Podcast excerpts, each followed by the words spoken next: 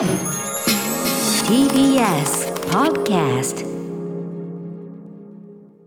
時刻は6時30分になりました。8月25日水曜日。TBS ラジオキーセッションにお送りしています。カルチャーキュレーションプログラムアフターシックスジャンクション。はいパーソナリティは私ライムスター歌丸です。本日は所属事務所会議室から、えーリモート出演しております。そして TBS ラジオダイレクトスタジオにいるのはなんか今日つまるな。はい。はい、うん。こちら水曜パートナー TBS アナウンサーの日々真央子です。さあここからはカルチャー界の気になる人物動きを紹介します。カルチャートークのコーナー。今週はこちらの企画です。アトロクアンダー24全力応援ウィークはい、えー番組を聞いているティーンリスナーの人生にスポットを当てる企画。昨年ねアトロクティーンウェーブスということで10代のリスナーの皆さんに人その人生全体を折れ線グラフに送っていただくという企画をやりましたけど、はい。今回はですね今年の夏年齢制限を引き上げましてさらにこの2年間のコロナ禍にこうスポットを絞った、えー企画をお送りしています。24歳以下の番組リスナーの方が対象となった企画でございます。はいということで。や何しろね。我々のこの2年間っていうのとね、その青春期非常に大事な時期を迎えているこの2年間。もちろん大変なのはみんなそれぞれ違う立場で大変だけども、彼らの大変さっていうのはまた我々と違うこう重みがあるといういやか本当にそう。人生の計画が狂っちゃうとか、ね。えあと人生で一番重要な友達作りの時期にそもそも友達と会え友達となるべき可能性がある人々と会えないとか。そういいう重大さっていうのを抱えてたりするわけなんですよね。そうなんで。す。だからまあもしかしたらね何もできなかったと思う気持ちもあるかもしれない。でもそれって本当にこの2年でしか経験できないしもう二度ともうないってことを一つまあた担保にするというかうん。保険にするというかね、なんで一緒にシェアしたいぜって思ってます。日比さんいいことをおっしゃった。まさにそういうことなんです、あのこれちょっと実は僕あのポ別冊アフターシックスジャンクションの結論の方でも言ってることなんですけど、うん。あのもちろん何かを成し遂げたとか何かをやったとか、そういうこともいいんだけど、うん。大事なのはやっぱりその特に人生全体の話ですけど、うん。その人の固有な何かであるという、うん。固有の時間を過ごした固有の歩みであることということが一番大事なのだから、うんもちろんねこの2年間寝っ転がって過ごしたということももちろん固有性かもしれない。ていうかっていうのはもうこんな2年は二度とないねあなたの青春のまたない2年だったということですからね、うんうん。そのすべてをたたえ盛り上げそして表彰していこうという、Yes えー自家発電型サマージャンボ方面プロジェクトということになっているのでおります。はい、本日登場していただきますのはコロナ禍でラジオに出会い衝撃を受けた大学生の方です。ある意味コロナじゃなければラジオ出会ってなかったかもしれないよ。この後登場です。After Six Junction.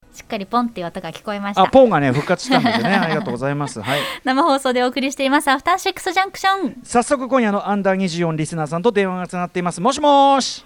もしもーし。はいよろしくお願いします。よろしくお願いします。いしますえっと言える範囲で結構なので、えーおところ、お年、お立場、そしてお名前教えてください。はい。えっと、石川県に住んでいます。22歳大学4年生。ラジオネーム、サンライズに験担ぎです。はい、サンライズに験担ぎさんよろしくお願いします。お願いしますおという願いします。はい、えー、そんなそんでサンライズに験担ぎさんが送ってくれた折れ線グラフのまずはですね全体像を私歌村が最新デバイスウェーブホイッスルを使いまして音でこれね、えー置き換えるというね、えーことになっております私もちょっとね非常にこう緊張しておりましてねこれね。はい。あの楽譜を慎重にこう練習もしましたんでね。えーということで今回のグラフ、えーサンライズに験担ぎさんえっ、と何年の何月からスタートしますか？はい。えっと、2020年の3月から、うん。今年2021年の8月6日金曜日までです。8月6日金曜日、ずいぶんピンポイントですね、ちょっとこれ、あと後ほど理由がね、明らかになるんですかね。はい、はい、改めてこのグラフですけれども横軸に、えー年月そして縦軸に感情の起伏を書いていただきました。丁寧にあの定規を使って書いていただいてありがとうございます、几帳面さが伺われる感本じですね。当ありがとうございいます、うんでは参りましょうかね、うんまずは行き2020年3月のステイホームが始まった大学3年生の終わり頃から、はい。真ん中よりちょっと上の気分からのスタートです。これね、真ん中からちょっと上とか一番難しいんですよね、これね。じゃあちょっと、えー吹かしていただきます。はいお願いします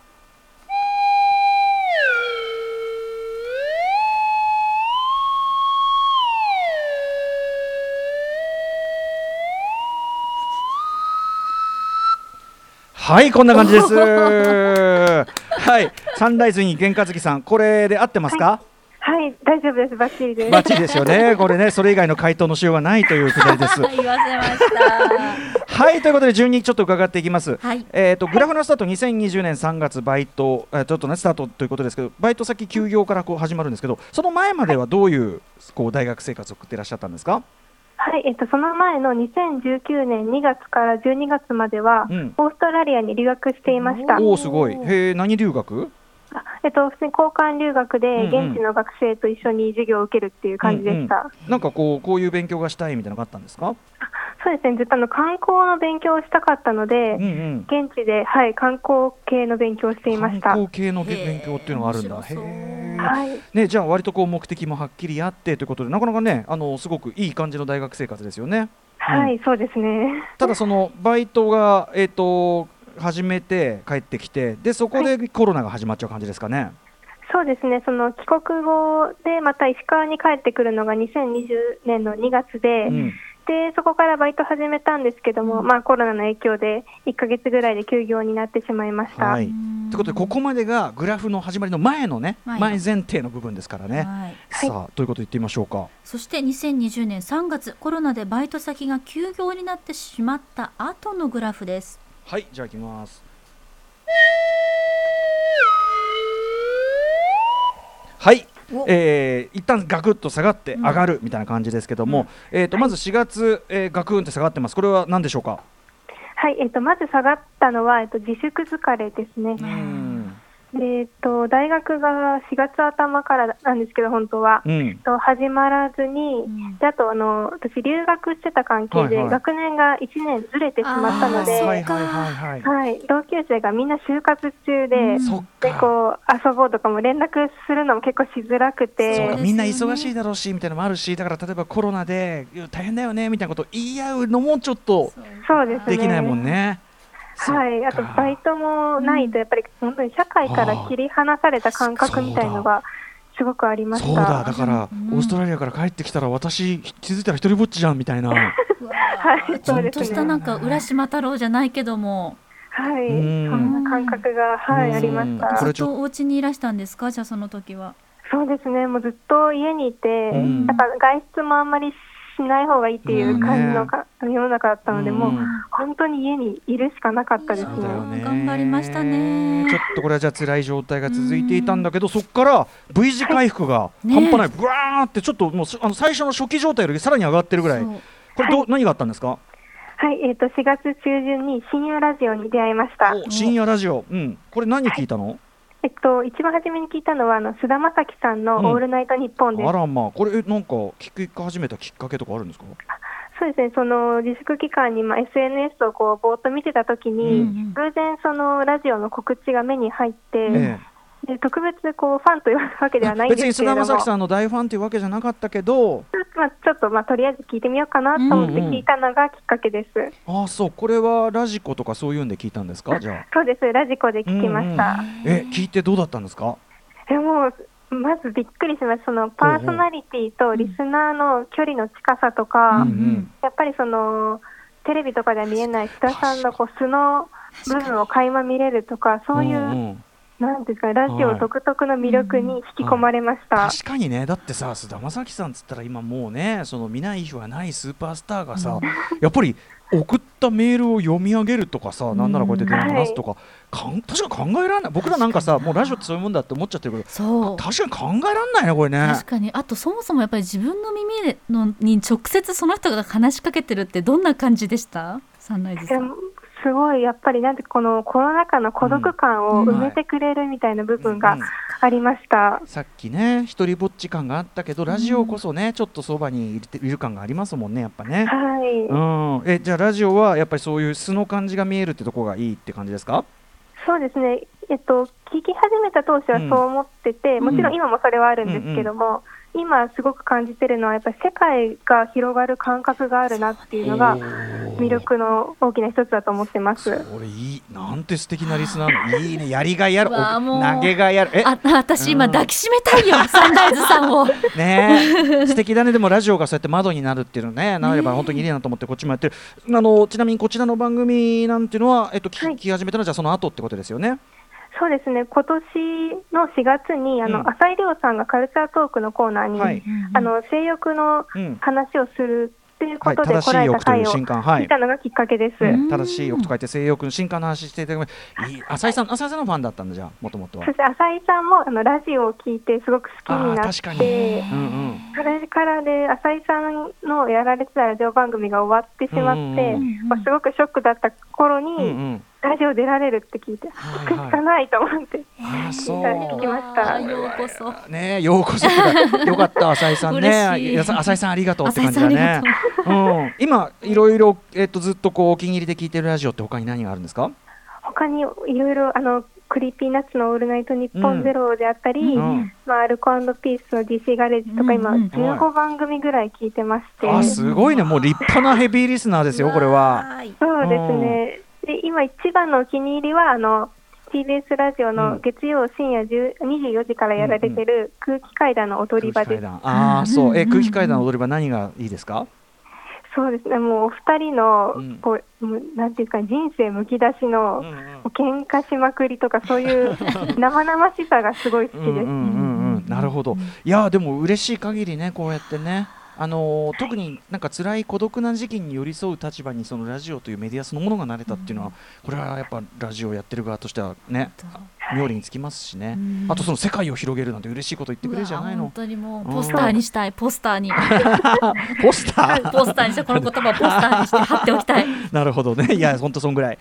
さあ続いていってようか。はいそして今年の3月グラフはこうなります。これはあれね緑のところですね、はいちょっと短い。ところですね。いきます。上が上がりきったところから、上がったところからさらにちょっと上がった。上がった。これ何があったんですかサンライズさん。サンライズに玄関さん。はい、えっとあのクリーピーナッツさんのライブに行きました初めて。おおへえはい。クリーピーナッツもラジオ聞いててファンになった。そうですね。あの、うん。須田さんのラジオを聞いてるときにちょうどコラボ楽曲を制作されてる時期で、そこから、クリーピーナッツっていうのを知って、うんうん。そこからラジオ聞くようになってファンになりましあた。いやーそうえそれまでそういうだからヒップホップもちろんラップヒップホップファンだったわけでもなくてですもんね。ないですね、うん。あのあの音楽自体も結構浅く広くっていう感じだったので、うんうん生まれて初めてファンクラブに入りました。まちょっとこれはあれですよ。俺が勝手に命名してるピーナッツですよ出もうあなた。たピーナッツピーナッツピーナッツ諸君あちまれのピーナッツですよこれ。ああそう。えライブ行ってどうでした？なんか一番初めに思ったのは、実在するんだっていうかわかります。やっぱそうなんだねやっぱね。しかもはい。あのラジオの感じとはまたそのね違うっていうかやっぱりいざパフォーマンスするとあいつらね。いやかっこよかったです。ねえそりゃそうだよね。思ってたよりかっこいいって思いますよね。あんなね、あんな松永みたいな、あんなね、あんな人格のやつが、なんつってさ、でも、いや、嬉しいことですね、これね。うんそうですね。それにあとやっぱあのラジオにここまで連れてこられたんだっていう感覚が一番大きくありました。ラジオを聞いてたから、そのこれまで知らなかったところまで来ている、実際に来たんだっていう、そうですね。はい。これ、いや、なんかすごい、ラジオにもそんなね、律儀にこう立てていただいて、ありがとうございます っていうかねこ。れもポスターにしよううんポ ポスター用語がいっぱいありますね、これねいっぱいある。うん、ライブもそれまでそんな行ったことなかったんだもんね。そうですね。ライブもまあ人生で2回目っていうぐらいだったので、本当にいろいろこう衝撃を受けた日になりました。あお一人で参戦したのも初めて。あそうです。わ一人でもでも、やっぱ楽しかったんだもんね、ちゃんとね。楽しかったですね、本当うに。んいやーでもねクリピーナッツみたいにあのちゃんとライブが上手い人のライブ見に行ってよかったねやっぱね、ーそうなんです。うん、ヘボヘボいの言ったらねこれ本当にすっかりね。ヘボいの。はい。は いそれも気になるところですが次に行きます続い。て2021年4月以降グラフはこうなっていきます、はいいきますよ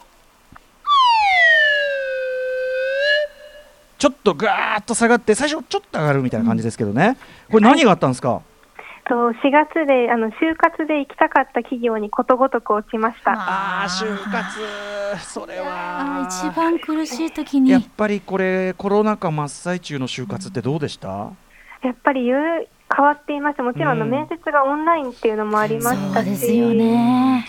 私、はい、高校生の時からずっと観光系の仕事に就きたくて、うんまあ、だ学も、うん。はい、だったんですけども、まあ、もちろんやっぱこのご時世で、まあ、採用活動していない企業であったり、ね、だってねはい。新しい人取ってる場合じゃないとこも多いだろうしねやっぱね。どうしてもやっぱ挑戦はしたんですけど、なかなか厳しかったって感じですそうね。か本当はねこんなやる気のある人材の喉から手が出るほど欲しかろうになそっか。本当にそうですね。うんうんうんあとしゅどんな感じの就活してたんですか？あとはあのラジオ局もちょっと受けてました。TBS はねあのし募集をしてなそもそもしてなかったっていうのもありますけどね。そうですね。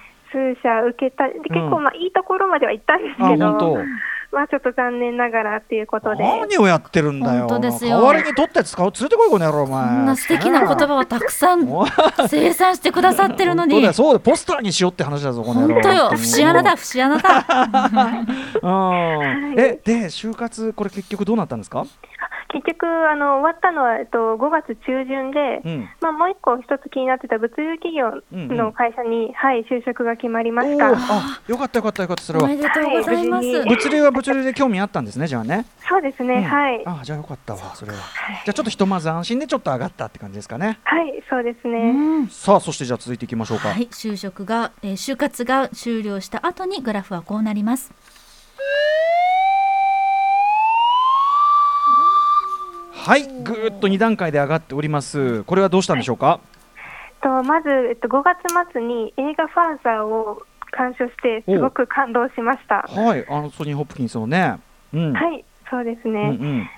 でこれ私あの就活落ち着いてから、うん。ゆっくりこうラジオを聴けるようになった週のムービーウォッチ面で、はい。ファーザー取り上げられてて、はい私がちょうどはい。うん。はい、そうですね。歌丸さんが評論されたのを聞いて、うん。興味を持って見に行きました。えで見てすごくやっぱ良かった？すごくやっぱ面白かったですね。で、やっぱその映画自体もすごく面白かったんですけども、うんうんやっぱりその歌丸さんの評論を聞いて、やっぱ見ることによって、ただこの映画はすごいっていう感想で終わるのではなくて、何がどうすごいかが分かるってことがいかに面白いかっていうのを実感しました。これね皆さんリスナーの皆さん聞きましたか？あなた方聞きましたか？いや嬉しい。こんなーもうこんなもうちょっとなんか涙出てきちゃう。私は泣いてるよもう。嬉しい。いや私もこんなそんもうなんていうか十分以上に受け取っていただいて嬉しいな。特にファーザーはねなんかそういうこうあれですよね。なんつうかこうそういうこう楽しみ方がこうより普通に見てもいいけどねなんか一個奥の楽しみ方みたいなやっぱできる映画ですもんね。いやもう本当にもうおいおい泣きながら、歌丸さん評論聞いて帰りました。おおそっかいや嬉しいありがとうそこも本当こちらからもありがとうです。ちなみにあの映画はじゃあそれからあのーいっぱい見てるんですか？そうですね、最近はインザハイツを見ました。ーイ。イエーイ。なんだイエーイって。何の関係者でもないのに。インザハイツの何なのさってことだよ。本当本当。うん。誰でもいい誰でもない。よかったよねインザハイツね。インザハイツすごく元気になりましたね。うんそうだよね。なんか特にね、あのいろいろね苦しいここ数日数年が続いてたと思うから、インザハイツすごいなんかあれですよね、力が湧いてくる作品でしたよね。やっぱり私あの映画の後半の、うん。みんながこう暑さでぐったりしてる場面での歌とダンスが特に好きで、はいはい。であの場面ってその、現実を嘆くんじゃなくて、うん。そんな今だからこそ踊るんだっていうところだと思うんですけども、結構それが自分の今のコロナ禍の夏休みと重なりまして、うん。はいでなんかこんな何もないどこにも行けない虚しい夏休みだと思うのか、うんうん。こんな今だからこそラジオを浴びるほど聞いて映画見て本読んでてそういうこう、うん。カルチャーに触れる夏休みにできるんじゃないかっていうこう向き合い方が変わりました。いやもう最高インザハイツのはい。感想表としても最高ですよこれ。本ありがとうございます。もうポスターこうやって本だなこれもな。当本本。本出版だな。出版だ。うん、そしてすみませんね。あの時間近づいてきてるんで、えーはい。サンライズに原勝月さん、えっ、と最後に8月6日に行き着くわけですけど今年の8月6日何があったんですか、はい、えっ、とアトロクで初めてメールが読まれました。おどの部分でしょうかこれは？とラジオドラマ風立ちぬの感想メールですね。おおはいはいはい8はい月。6日。ありがとうございます。ちょっとね、そのメールをね、出してもらって、あ、これ読みね、あの、あの、い高木のね、あの、やっぱこう、はい語り口のこと、すごく褒めていただいてっていうことですよね。うん、これやっぱり、えっと、ラジオ聞くようになって、ラジオドラマも聞くようになった？そうですね、ラジオドラマも結構好きになって、うんうん聞いてて、ちょうどあの私、前日にその夏休みの旅行を友達と、うん。ちょっとこのコロナ禍の様子を見てやめようかっていう話をして落ち込んでた分、うん。やっぱりその好きなラジオドラマを聞いても、思いが溢れてん。メールをしたところ、採用していただきました。いやそうなんだ、その旅行中止もね、大変だったね、なんかね。はいでも、大変尽くしだけど、そこでやっぱこう前向いてこうって気持ちを、特にやっぱラジオを通じて掴んでいただいてるっていうのは、これは嬉しいな、高木も喜ぶよ、これ。こちらこそありがとうございます。ねえはい。ということで、今はいここに至るというね、サンライズイン験担ぎさん、えーそんなサンライズ験担ぎさんにですね、表彰状をお送りしたいと思います。それでは、えー表彰状、文面がね、開きました。表彰状、えーサンライズに験担ぎさんへ。あなたはコロナ禍で自粛疲れの中、ラジオに出会い、ラジオに目覚め、ラジオに参加する喜びも知り、まさにラジオという名のファーザーに導かれ、新しい世界へ歩き出すその眩しい姿をたたえましてここに表彰いたします。2021年8月25日ライムスター歌丸そして日々真央子。はいということでサンライズイン原月さん、えーおめでとうございます。というかはいどうぞ表したいと思います。ありがとうございます。こちらこそありがとうもうだねどうしよう。もう今日話してきてよかった嬉しい。ここちらもこんなに嬉しいことはないっていうねご報告でしたね。まあじゃあここから先はねあの就職も決まっていることですし、うん。その前向きな姿勢でねまた社会に出てからもいろいろあると思いますがはい。あの、引き続きちょっと僕らも精進しますんで、あの本当に。ラジオよろしくお願いします。はい、ありがとうございましまたた。ラジオで会いましょう。そうだね。あもちろんあの、はい。メールなどなどもねあの気が向いたらあのお待ちしておりますんで、またよろしくお願いします、うん。はい、ということでアトロクアンダー24全力応援ウィーク本日はサンライズイン玄関次さんでした。ありがとうございました。ありがとうございましありがとうございまたし。た。達者でな。達者でな。After Six Junction.